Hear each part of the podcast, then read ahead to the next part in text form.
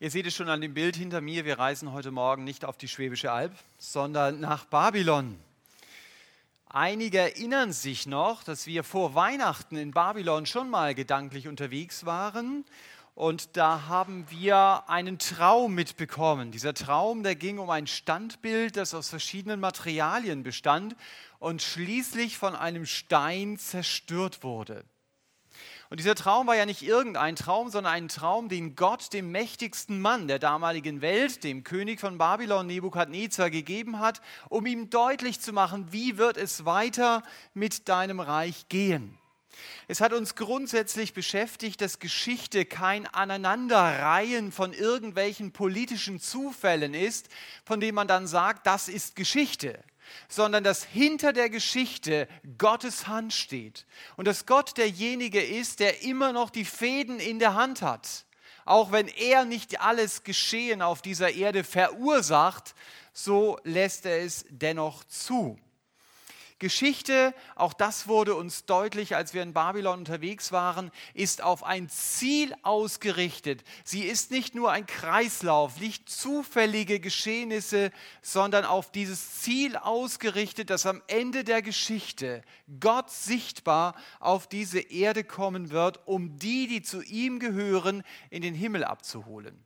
Das ist das letztendliche Ziel, auf das wir in der Geschichte zugehen. Und wir haben dieses Standbild uns ja schon mal vor Augen dargestellt.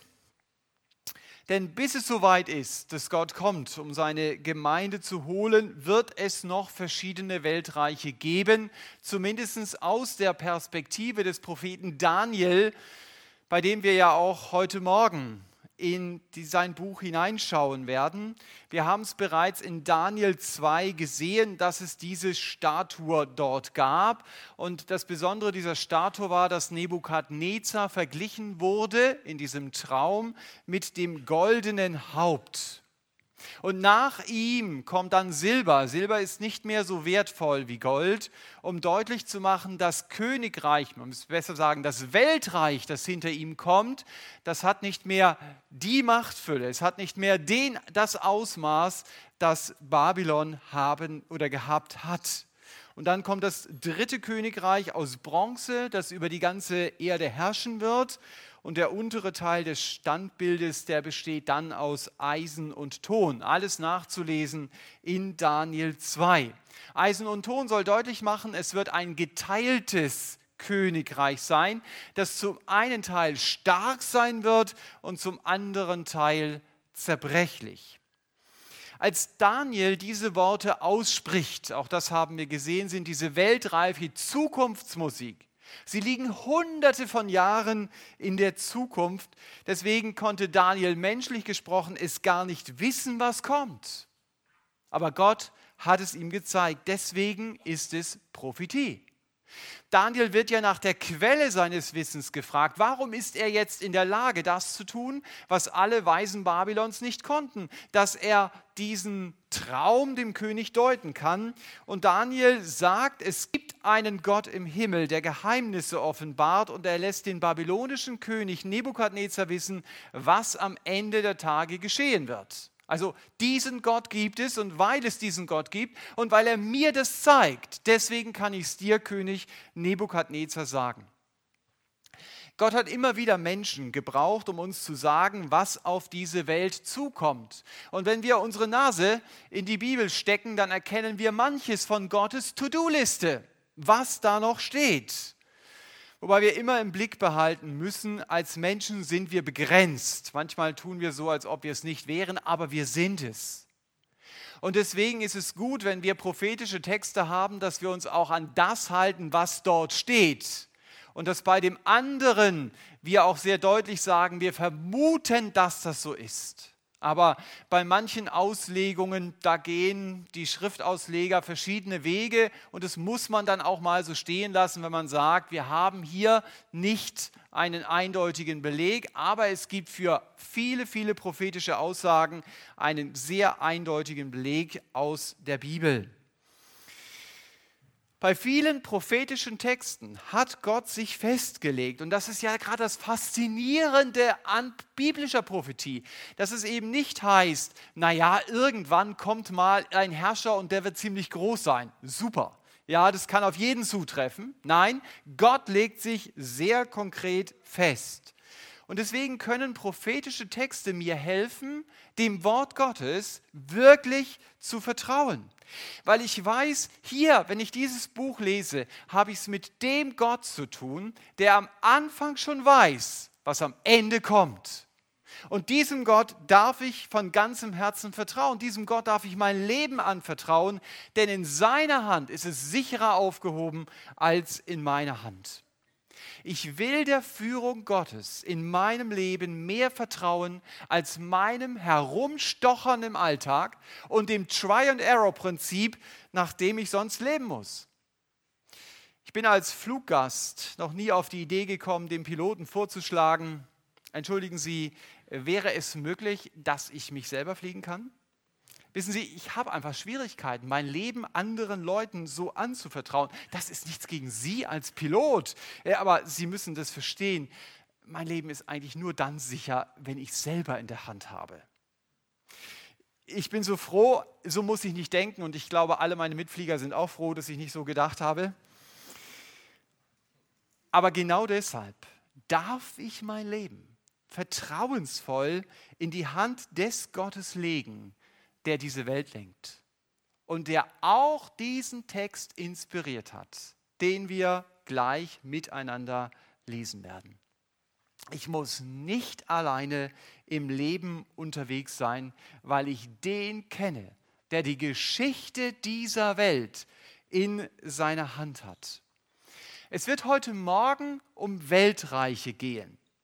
Weltreiche haben etwas Beeindruckendes an sich. Also wenn ich vor dem Ishtar-Tor, das ihr vorhin gesehen habt, im Pergamon-Museum in Berlin stehe, dann spüre ich etwas von der Machtfülle, die Babylon hatte. Wenn du mal im British Museum in London bist und etwas siehst von Assyrien, diese riesen Mauern dort, denkst du, wow, oder wenn du sagst, naja, ich reise nicht so weit, dann empfehle ich dir das Gasometer in Pforzheim. Da erlebst du den Einzug Konstantins in Rom auf dem Panorama von Assisi. Habe ich letztens gesehen. Das ist faszinierend, das zu sehen. Aber wenn es diese Weltreiche auch gibt und wir diese Weltreiche anschauen, beeindruckt sind von diesen Reichen, dann geht es Daniel nicht darum, uns heute Morgen den Blick für die Weltreiche zu öffnen, sondern ihm geht es um was ganz anderes. Ihm geht es darum, mir zu zeigen, Gott ist immer noch größer als diese Weltreiche. Diese Reiche kommen und gehen, Gott aber bleibt. Sein Reich wird in Ewigkeit bestehen und wenn ich zu ihm gehöre, dann werde ich die Ewigkeit mit ihm zusammen in seinem Reich verbringen. Und darauf freue ich mich. Und darauf kannst du dich auch freuen. Und deswegen habe ich die Predigt mit diesem Satz überschrieben, Mächtige kommen und gehen. Das werden wir sehen. Mein Gott aber bleibt bestehen. Das war in Daniel 2 schon so. Dort haben wir die Machtfülle gesehen, dieser verschiedenen Weltreiche. Heute in Daniel 7 wird es uns nicht so sehr um diese äußere Ausdehnung gehen, sondern eher um das innere Wesen dieser Weltreiche, um den Charakter, der diese Weltreiche ausmacht. Es ist das gleiche Weltreichthema, aber es ist ein anderer Schwerpunkt. Das kennen wir schon, vom, wer die Bibel liest, äh, von Josef aus Ägypten. Auch er deutet zwei verschiedene Träume und doch haben sie die gleiche Botschaft. Um deutlich zu machen, das, was Gott hier sagt, das wird er ganz gewiss tun. Und auch bei Daniel ist es so, dass er im Grunde genommen genau das Gleiche in Kapitel 7 und in Kapitel 2 sagt, aber er sagt es zweimal und er sagt es aus einer unterschiedlichen Perspektive. Äußerlich, Daniel 2, sind diese Reiche glanzvoll Innerlich, Daniel 7, sind sie wie Tiere. Das macht er hier deutlich. Und wir lesen jetzt zunächst einmal die ersten acht Verse aus, dem, aus Daniel 7. Dort heißt es, im ersten Jahr Belsazars, also das ist noch der babylonische Herrscher des Königs von Babel, sah Daniel einen Traum und Visionen seines Hauptes auf seinem Lager. Dann schrieb er den Traum auf, die Summe der Ereignisse berichtete er. Daniel fing an und sprach, ich schaute in meiner Vision in der Nacht und siehe, die vier Winde des Himmels wühlten das große Meer auf und vier große Tiere stiegen aus dem Meer herauf, jedes verschieden von anderen. Das erste war wie ein Löwe und hatte Adlerflügel. Ich sah hin, bis seine Flügel ausgerissen wurden und es von der Erde aufgehoben und wie ein Mensch auf seine Füße gestellt und ihm das Herz eines Menschen gegeben wurde. Und siehe ein anderes, ein zweites Tier war einem Bären gleich und es war auf der einen Seite aufgerichtet und hatte in seinem Maul drei Rippen zwischen seinen Zähnen. Und man sprach zu ihm so, steh auf, friss viel Fleisch. Nach diesem schaute ich und siehe ein anderes, wie ein Leopard. Das hatte vier Vogelflügel auf seinem Rücken und das Tier hatte vier Köpfe und Herrschaft wurde ihm gegeben. Und nach diesem schaute ich in Visionen der Nacht und siehe ein viertes Tier, furchtbar und schreckerregend und außergewöhnlich stark. Und es hatte große eiserne Zähne. Es fraß und zermalmte und den Rest zertrat es mit seinen Füßen. Und es war verschieden von allen Tieren, die vor ihm waren und es hatte zehn Hörner. Während ich auf die Hörner achtete, siehe, da stieg ein anderes, kleines Horn zwischen ihnen empor, und drei von den ersten Hörnern wurden vor ihm ausgerissen, und siehe, an diesem Horn waren Augen wie Menschenaugen und ein Mund, der große Worte redete. Daniel sieht also diese vier Tiere aus dem Meer herauskommen und da sind sich die Schriftausleger weitgehend einig. Es geht hier um den bildlichen Vergleich zum Völkermeer, aus dem diese Reiche ja aufgestiegen sind. Was mit dem Löwen gemeint ist, das wird verschieden gedeutet. Für mich ist es naheliegend, dass hinter dem Löwen Babylon steht. Genauso wie bei der Statue, die wir gesehen haben, auch weil der Prophet Jeremia in Kapitel 49 den babylonischen König auch als Löwe und Adler beschreibt. Also hier haben wir bereits im biblischen Sprachgebrauch diese beiden Worte, die Daniel dann verwendet.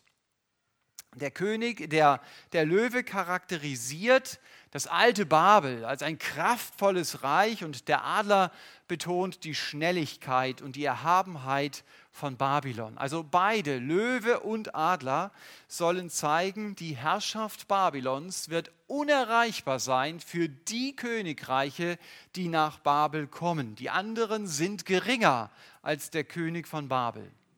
Und dann erleben wir, dass diesem Löwen der Adlerflügel hat, diese Adlerflügel ausgerissen werden. Das zeigt, Babel wird seine Macht verlieren. Und dann wird dieser Löwe aufgestellt und man denkt, ja, was, was bedeutet das? Für mich scheint es am naheliegendsten zu sein, dass es einfach zeigt, es gibt hier einen Stärkeren. Denn, denn wer stellt einen Löwen wie ein Plüschtier einfach mal auf die Füße? Das kann nur jemand tun, der wirklich stärker ist als dieser Löwe. Und es wird dadurch deutlich, der Löwe ist wehrlos in der Hand dieses Stärkeren. Er muss diese Dinge an sich geschehen lassen. Der Stärkere kann mit dem Löwen machen, was er will. Und das haben wir bereits in Daniel 4 gesehen. Also Daniel greift hier auch auf Texte in seinem eigenen Buch zurück, dass Gott der Stärkere ist. In Daniel 4, da demütigt er den hochmütigen Nebukadnezar, der war ja damals der mächtigste Mann der Welt. Gott schickt ihn auf die Wiese, dass er Gras frisst wie ein Tier. Sieben Jahre lang und dann gibt Gott ihm wieder das Herz eines Menschen. Das heißt, der König wird wieder vernünftig. Das ist das erste Tier. Dann tritt das zweite Tier in unserem Text hier auf die politische Weltbühne. Das ist der medo-persische Bär. Also nicht nur heute gibt es einige Länder, die sagen, der russische Bär zum Beispiel, der kommt hier noch nicht vor. Also ich glaube, dass es der medopersische Bär ist, der drei Rippen zwischen seinen Zähnen hat.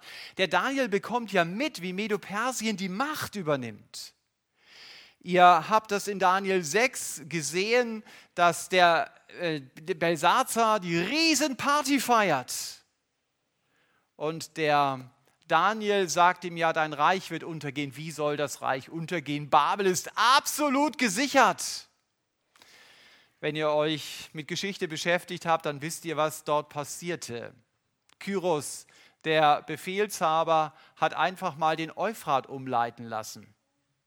So sank der Wasserspiegel und seine Soldaten kamen unter der Mauer Babylons in die Stadt und sie nahmen die Stadt ein und nicht nur die Stadt, sondern das gesamte Land. Und Medo-Persien hatte die Herrschaft, genauso wie Daniel es hier schon voraussagt. Das hat er noch selber mitbekommen. Medo-Persien, so könnt ihr es nachlesen, hat im Wesentlichen drei Reiche geschluckt. Natürlich Babylon hier, dann aber auch Lydia, ein Reich, das im Westen der heutigen Türkei lag, und Ägypten. Ich glaube, deshalb ist es kein Zufall, dass der Bär hier drei Rippen in seinem Maul hat. Damit einfach klar wird, dieser Bär steht für Medo-Persien. Auch Medo-Persien ist ein Reich, das viel Fleisch gefressen hat, also viele Menschenleben auf seinem Gewissen hat wie leider jedes andere Weltreich auch. Und dann kommt der vierköpfige Leopard, der in unserem Text auftaucht. Der ist sehr unschwer als Griechenland zu erkennen nach Alexander dem Großen. Als Alexander 323 starb, da übernahmen vier seine Generäle die Teilrepubliken des Weltreiches. In den Geschichtsbüchern liest man von den vier Diadochenreichen. Und vielleicht charakterisiert der Leopard auch, wie schnell Alexander der Große dann diese Reiche eingenommen hat. Und dann wurden sie ja in eben vier verschiedene Reiche aufgeteilt. Und nach diesen vier Reichen, da kommt es. Das Reich, von dem Daniel diese Vision sieht, und er kann es gar nicht beschreiben, kann das gar nicht so richtig greifen. Er macht deutlich, dieses Reich ist wirklich so anders, auch von seinem Charakter wie die anderen Weltreiche. Die waren schon brutal, aber hier fehlt uns noch das Wort, mit dem wir dieses Weltreich beschreiben können. Daniel sagt, das Weltreich, es ist schrecklich, es ist außergewöhnlich stark, es verbreitet Schrecken, es frisst und zermalmt alles, was sich ihm in den Weg stellt. Daniel fehlen die Worte um diese Bestie zu beschreiben. Und wir merken, natürlich ist hier auch Rom gemeint. Rom hatte etwas von dieser Brutalität, von der unser Text redet. Aber es scheint hier noch um viel mehr zu gehen. Es sieht so aus, dass Rom nur ein kleines Modell für die schreckliche Realität war, die hier beschrieben wird. Und es scheint so zu sein, Daniel redet hier von einem Reich, das auch wir noch miterleben werden ein Terrorregime, das es bis jetzt so noch nicht gegeben hat. Es ist in der Bibel manchmal so, ein prophetischer Text hat zwei Erfüllungen.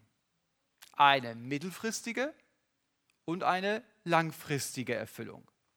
Typisches Beispiel für eine zweifache Erfüllung ist zum Beispiel die Ankündigung des Propheten Jesaja. Wir kommen jetzt von Weihnachten her in Kapitel 7, eine Jungfrau wird schwanger werden und einen Sohn bekommen und du wirst seinen Namen Immanuel nennen.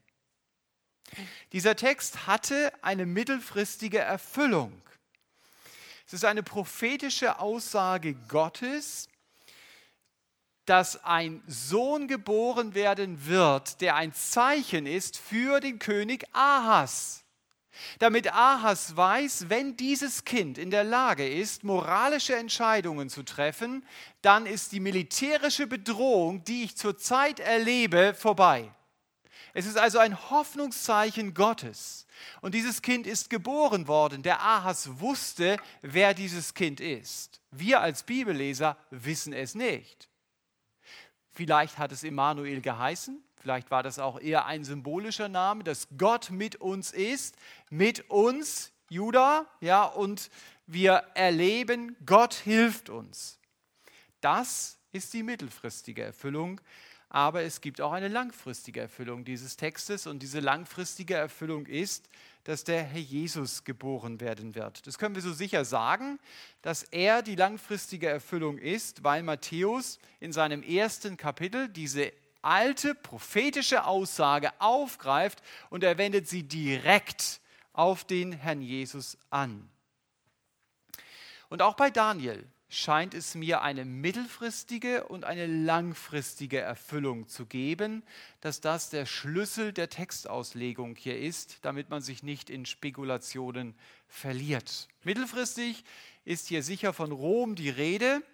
Das würde auch dem Eisen und dem Ton des Standbildes entsprechen. Wir haben dort ja eine Aufteilung in Rom. Wir haben Westrom und wir haben Byzanz oder Konstantinopel oder Istanbul. Alles die gleiche Stadt. Ähm, aber langfristig müssen wir hier an ein kommendes Reich denken.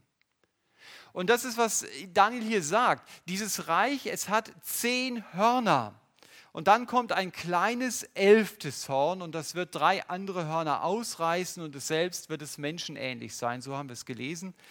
Und wenn wir das lesen, dann fragen wir uns, was heißt es jetzt? Es ist gut, im Kontext manchmal weiterzulesen, weil wir nämlich ab Vers 23 einen Großteil der Auslegung bereits mitgeliefert bekommen. Da heißt es von Vers 23 bis Vers 28, er sprach so, das vierte Tier bedeutet, ein viertes Königreich wird auf Erden sein, das von allen anderen Königreichen verschieden sein wird. Also das ist nicht unsere Auslegung, steht im Text, dass es ein Königreich ist. Es wird die ganze Erde auffressen und sie zertreten und sie zermalmen. Und die zehn Hörner bedeuten, aus diesem Königreich werden sich zehn Könige erheben. Die kommen aus dem Reich eben heraus. Und ein anderer wird sich nach ihnen erheben, das ist der elfte. Und dieser wird verschieden sein von den vorigen und er wird drei Könige erniedrigen. Und er wird Worte reden gegen den Höchsten und wird die Heiligen des Höchsten aufreiben. Und er wird danach trachten, Festzeiten und Gesetz zu ändern. Und sie werden in seine Hand gegeben werden für eine Zeit und zwei Zeiten und eine halbe Zeit. Aber das Gericht wird sich setzen und man wird seine Herrschaft wegnehmen und sie zu vernichten und zu zerstören bis zum Ende. Und das Reich und die Herrschaft und die Größe der Reiche unter dem ganzen Himmel wird dem Volk der Heiligen des Höchsten gegeben werden. Sein Reich ist ein ewiges Reich und alle Mächte werden ihm dienen und gehorchen. Hier endet der Bericht. Mich, Daniel, ängstigten meine Gedanken sehr und meine Gesichtsfarbe veränderte sich an mir und ich bewahrte die Sache in meinem Herzen. Das war die Vision, die Daniel gesehen hat und er macht nochmal deutlich oder er bekommt es als äh, Zusage Gottes, das vierte Reich wird ein viertes Königreich, das vierte Tier wird ein viertes Königreich sein, das sich von allen anderen Königreichen unterscheiden wird. Und es wird die ganze Erde auffressen, es wird sie zertreten und zermalmen. Also hier geht es um eine brutale Großmacht, wie die Erde sie noch nicht gesehen hat. Und es werden sich aus diesem Königreich zehn Könige erheben. Das sind also die zehn Hörner. Und dann kommt das elfte Horn. Und dieser elfte König wird drei von den Königen erniedrigen. Das ist Politik. Ich mache mich groß, indem ich andere erniedrige. Dann brauche ich gar nicht mich so anzustrengen, sondern die anderen sind automatisch kleiner. Und dann, und das ist das ganz Besondere, wird dieser Herrscher massiv gegen Gott kämpfen. Das hat es natürlich immer gegeben. Das hat es bei Diokletian schon gegeben. Das hat es bei Nero gegeben. Das hat es in den kommunistischen Ländern gegeben, Ceausescu und, und wie sie alle heißen. Aber es scheint so zu sein, dass das nochmal eine ganz andere Ebene sein wird, dass dieser Mann in einer ganz anderen Liga spielt. Dieser Herrscher wird bewusst gegen Gott kämpfen, er lehnt Gottes Autorität ab und die Christen, das heißt diejenigen, die zu Jesus gehören, wird er erbarmungslos verfolgen. Und deshalb nennt die Bibel an anderer Stelle dieser, diesen Mann auch Antichrist oder Sohn des Verderbens. Wir lesen hier, der Antichrist wird die Heiligen des Höchsten aufreiben. Das zeigt uns auch, dass Gott seine Gemeinde nicht immer körperlich vor den Verfolgungswellen dieses kommenden Herrschers bewahrt. Aber Gott bewahrt seine Gemeinde innerlich. Wir haben heute schon die größte Christenverfolgung, die es in der Geschichte, also zahlenmäßig die größte Christenverfolgung, die es in der Geschichte überhaupt gegeben hat. Also die müssen wir nicht im alten Rom suchen, die ist heute da. Jetzt, in dieser Sekunde. Und trotz dieses äußeren Druckes sind es Tausende von Christen, die lieber leiden, als Jesus zu verraten, den sie lieben. Das ist eine innere Kraft, die man von sich aus nicht haben kann. Manche Ausleger sehen in diesem kleinen Horn den Antiochus den Vierten, Epiphanes oder Epiphanes oder wie immer man ihn betont, den griechischen Herrscher, der ja genau das getan hat, was wir in Vers 25 lesen. Er hat das Gesetz geändert, er hat aus Verachtung den Juden gegenüber ein Schwein geopfert im Tempel. Aber mir persönlich scheint dieser Text über den Antiochus wirklich hinauszugehen. Denn im letzten Buch der Bibel, und das ist ja Zukunft, begegnen wir wieder einem Tier in Offenbarung 13. Eines der besten Bilder, die für mich dieses 13. Kapitel zusammenfassen, seht ihr hinter mir und da ist in der Mitte auch dieses Tier da wird die Grausamkeit der Reiche, die Daniel hier beschreibt, in einem einzelnen Tier, man könnte auch sagen, in diesem elften Horn vereinigt. Wir lesen dort, dass dieses Tier, also in Offenbarung 13, wie ein schwarzer Leopard aussah. Ein schwarzer Leopard ist ein Panther. Dass er die Füße eines Bären hatte, den Maul eines Löwen und, das ist wieder identisch mit Daniel, dass er Gott lästerte. Und auch in der Offenbarung lesen wir, dass er mit den Heiligen Krieg geführt und sie überwunden hat. Das ist genau derselbe Gedanke.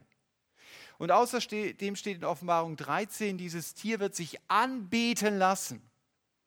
Es wird also wie Gott sein. Ihr seht es auf diesem Bild, den Drachen, der diesem Tier die Kraft gibt. Und da hinten seht ihr den falschen Propheten, äh, der einfach macht, dass man das Bild dieses Tieres anbetet. Wir legen hier nicht Offenbarung 13 aus, zeigen nur, dass dieses Tier alle Gedanken aus Daniel dort übernimmt. Und auch in Offenbarung 13 wird deutlich, die Zeit der Verfolgung für diejenigen, die mit Gott unterwegs sind, wird ja in Daniel als eine Zeit, so haben wir es gelesen, zwei Zeiten und eine halbe Zeit beschrieben. In Offenbarung reden wir von 42 Monaten. Das ist in jedem Fall dreieinhalb Jahre. Und da wir auch Zeitangaben haben von sieben Jahren, scheint es so zu sein, dass dieser Mann der Welt dreieinhalb Jahre lang Sand in die Augen streut und sich als genialer Politiker erweist und dann die nächsten dreieinhalb Jahre die größte Katastrophe über diese Welt bringt, die diese Welt gesehen hat. Das haben wir schon mal gehabt. Der Anstreicher Geselle aus Österreich hat auch sechs Jahre lang Menschen mit seinen Ideen begeistert und dann weitere sechs Jahre sehr viel Leid über Europa gebracht.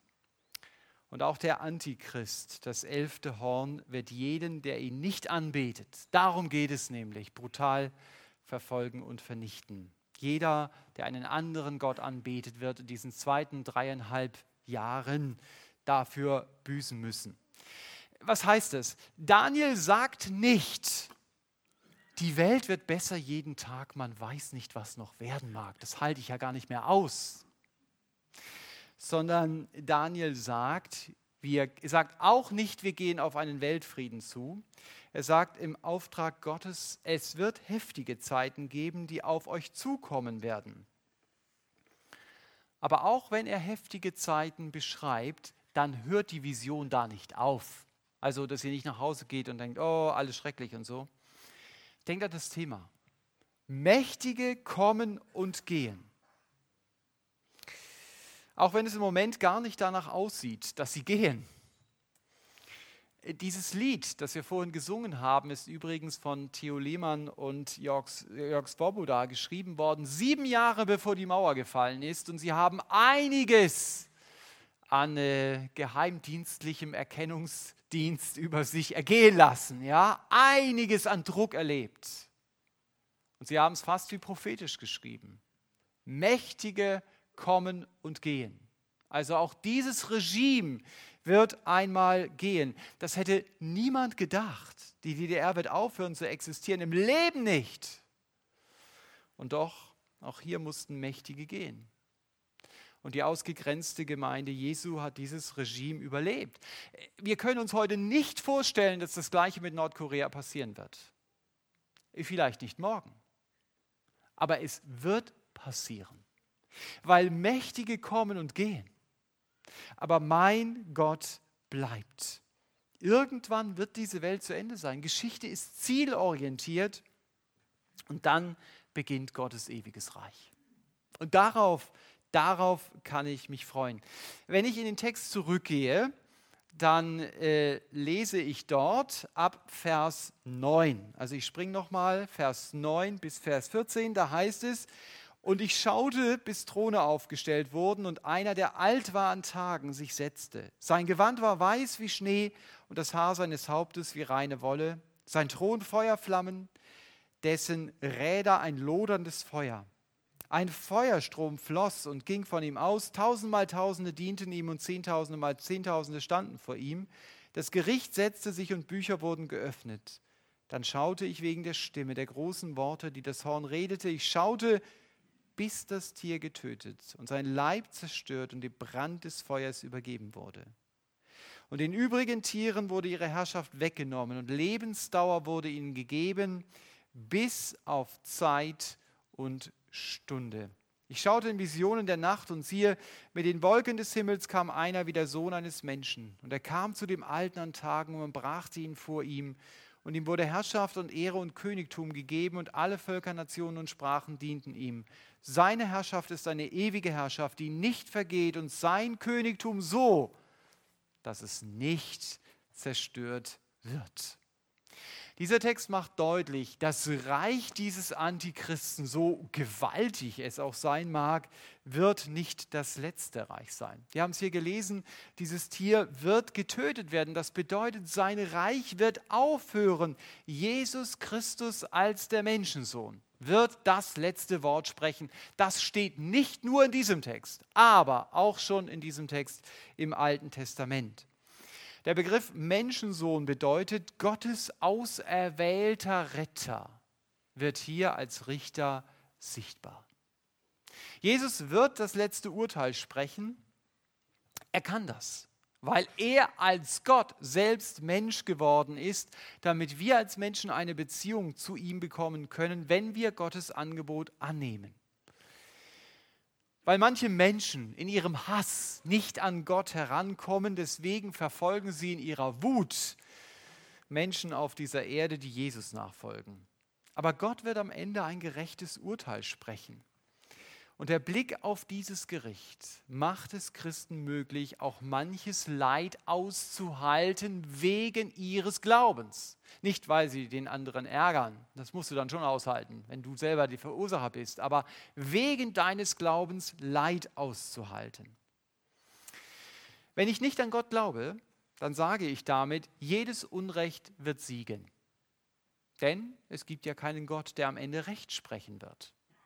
So rechtfertige ich mein eigenes Unrecht, aber ich muss es auch aushalten, wenn andere mir Unrecht tun. Das wird dann nicht gesühnt werden. Aber so ist es nicht. Das zeigt mir Daniel 7. Am Ende kommt diese große Abrechnung Gottes. Und wer sich an Jesus festhält, für den wird Jesus zum Blitzableiter des Zornes Gottes. Der Zorn Gottes, den ich verdient habe, der konzentriert sich auf Jesus. Und ich als Mensch bleibe verschont, weil ich mich an Jesus festhalte. Aber wer sich auf sich selbst verlässt, der wird auch für sich selbst den Zorn Gottes erleben und das heißt in einer ewigen Trennung von Gott die Ewigkeit zu verbringen. Für den wird es keine Zukunft in Gottes tatsächlichem Reich geben, auf das der Text hier in Daniel 7 zielt. Äh, das ist übrigens nicht nur ein Gedanke, der jetzt hier im Alten Testament einmal dort steht. Der wird immer wieder aufgegriffen, so zum Beispiel auch im Neuen Testament. Ich habe eine Stelle dazu rausgesucht aus 1. Korinther 6, Vers 9 aus der neuen Genfer Übersetzung. Da heißt es, muss ich euch daran erinnern, dass die, die Unrecht tun, keinen Anteil am Reich Gottes bekommen werden, dem Erbe, das Gott für euch bereithält? Macht euch nichts vor. Keiner, der ein unmoralisches Leben führt, Götzen anbetet, die Ehe bricht, homosexuelle Beziehungen eingeht, stiehlt, geldgierig ist, trinkt, Verleumdungen verbreitet oder andere beraubt, wird an Gottes Reich teilhaben. Auch ihr gehörte zu denen, die so leben und sich so verhalten, zumindest einige von euch. Aber das ist Vergangenheit. Der Schmutz eurer Verfehlungen ist von euch abgewaschen. Ihr gehört jetzt zu Gottes heiligem Volk. Ihr seid von aller Schuld freigesprochen, und zwar durch den Namen von Jesus Christus, dem Herrn, und durch den Geist unseres Gottes. Ich finde diese Verse so stark. Ihr gehört jetzt zu Gottes heiligem Volk. Das haben wir schon im Daniel-Text gelesen. Ihr seid von aller Schuld freigesprochen. Deswegen kann ich aus Überzeugung in meinem Leben sagen, meine Vergangenheit darf meine Zukunft nicht mehr als Geisel nehmen. Die Voraussetzung, dass Gott mir Schuld vergeben kann, ist, ich bin zu Jesus im Gebet gekommen, ich habe ihm bekannt, dass ich mich selbst zum Mittelpunkt meines Lebens gemacht habe, anstatt ihn herrschen zu lassen. Und konkret heißt es, ich sage zu meinem Jesus, Herr, vergib mir, dass ich für meine Wünsche, für meine Leidenschaften gelebt habe, anstatt zu fragen, Herr, was willst du eigentlich mit meinem Leben machen? Was ist deine Vorstellung von meinem Leben? Der Jesus will mir vergeben. Und er kann mir auch vergeben, weil er selbst für meine Schuld bezahlt hat mit seinem Tod am Kreuz. Und wenn ich Gottes Vergebung erlebt habe, dann gehöre ich schon jetzt zu seinem Reich. Gott redet zu mir schon jetzt durch sein Wort, die Bibel, und ich darf mit ihm Kontakt haben im Gebet. Und ich darf erleben, er führt mich durch meinen Alltag. Das, was für die äußeren Herrscher dieser Welt gilt, das gilt auch für die inneren Herrscher in meinem Leben. Wenn ich mit Jesus unterwegs bin, dann muss ich nicht mehr Ja sagen zu meinen Leidenschaften und Wünschen. Wenn ich merke, das will ich eigentlich gar nicht und irgendwie ist der Druck da, ich muss, hey, ich muss es nicht mehr. Wie befreiend ist denn das? Ich kann widerstehen, wenn mein Egoismus mich beherrschen will, wenn mein Stolz mein Verhalten bestimmen will, wenn ich mit meinen Leidenschaften Gottes moralische Grenzen überfahren will. Ich kann widerstehen. Nicht, weil ich so viel Kraft habe, sondern weil Jesus selbst in mir diese Kraft ist, ein anderes Leben zu leben. Er lebt im Grunde genommen durch mich sein Leben. Und deswegen kann ich Dinge tun, die gar nicht zu meiner Software passen, die gar nicht zu meinem Betriebssystem passen. Zum Beispiel mit Jesus kann ich zuerst das Beste für den anderen suchen. Ich kann meinen Wert von Gott abhängig machen und nicht von dem, was ich bin und was ich weiß und was ich kann. Das ist das, was Jesus durch mich lebt. Das kann man nicht erklären, das muss man erlebt haben. Aber das ist dann so, das wirst du dann so erleben. Wenn die Bibel vom Reich Gottes redet, dann redet sie sehr oft von einem tatsächlichen Reich, in dem ich sein kann, das ich anfassen kann, wohin ich reisen könnte. Aber sehr oft ist es auch nicht dieses sichtbare Reich. Da gilt, was der Jesus sagt, mein Reich ist nicht von dieser Welt. Vielleicht könnte man das Reich Gottes auch vergleichen mit einer Staatsbürgerschaft. Ich lebe auf dieser Welt als ein Fremder, aber ich weiß, wohin ich gehöre. Ich weiß, wohin ich unterwegs bin. Gott hat mir eine Staatsbürgerschaft im Himmel zugesprochen und damit weiß ich, egal wie mein Leben hier unten auf der Erde verläuft, es hat ein Happy End. Am Ende wartet Jesus mit offenen Armen auf mich, wenn ich schon hier mit ihm gelebt habe, sonst nicht. Aber ich darf mich darauf freuen, auch wenn es nicht leicht ist das eine und andere an Herausforderungen hier in diesem Leben zu bestehen. Wir waren in Daniel 7 unterwegs heute Morgen. Worum ging es in Daniel 7? Gott macht mir deutlich, du, ich habe die Fäden der Geschichte in meiner Hand. Und ich möchte, du sollst zu mir gehören. Du sollst zu meinem Reich gehören. Manches, was auf dich zukommt, wird heftig sein. Das haben wir hier auch gelesen. Aber Gott sagt, hab keine Angst. Ich bin bei dir. Ich verspreche dir, wir werden uns eines Tages in meinem Reich sehen. Von Angesicht zu Angesicht. Face to face. Darum, wenn du besorgt auf die Weltgeschichte schaust, dann vergiss nicht, Mächtige kommen und gehen. Aber mein Gott, der bleibt bestehen. Wenn du also Christ bist, in manchen Bereichen in deinem Leben auch zu kämpfen hast, dann erinnere dich aber auch daran, dieses Thema gilt auch im übertragenen Sinn, Mächtige kommen und gehen. Dein Gott aber bleibt bestehen. Und wenn du noch kein Christ bist, dann lade ich dich ein, nach dem Gottesdienst hier vorne auf Mitarbeiter zuzukommen, die ein Schild haben. Mit denen kannst du darüber sprechen. Wie kann ich diesen Gott persönlich kennenlernen? Wie kann ich Vergebung erleben und mich auf die Zeit mit ihm in seinem Reich freuen? Amen.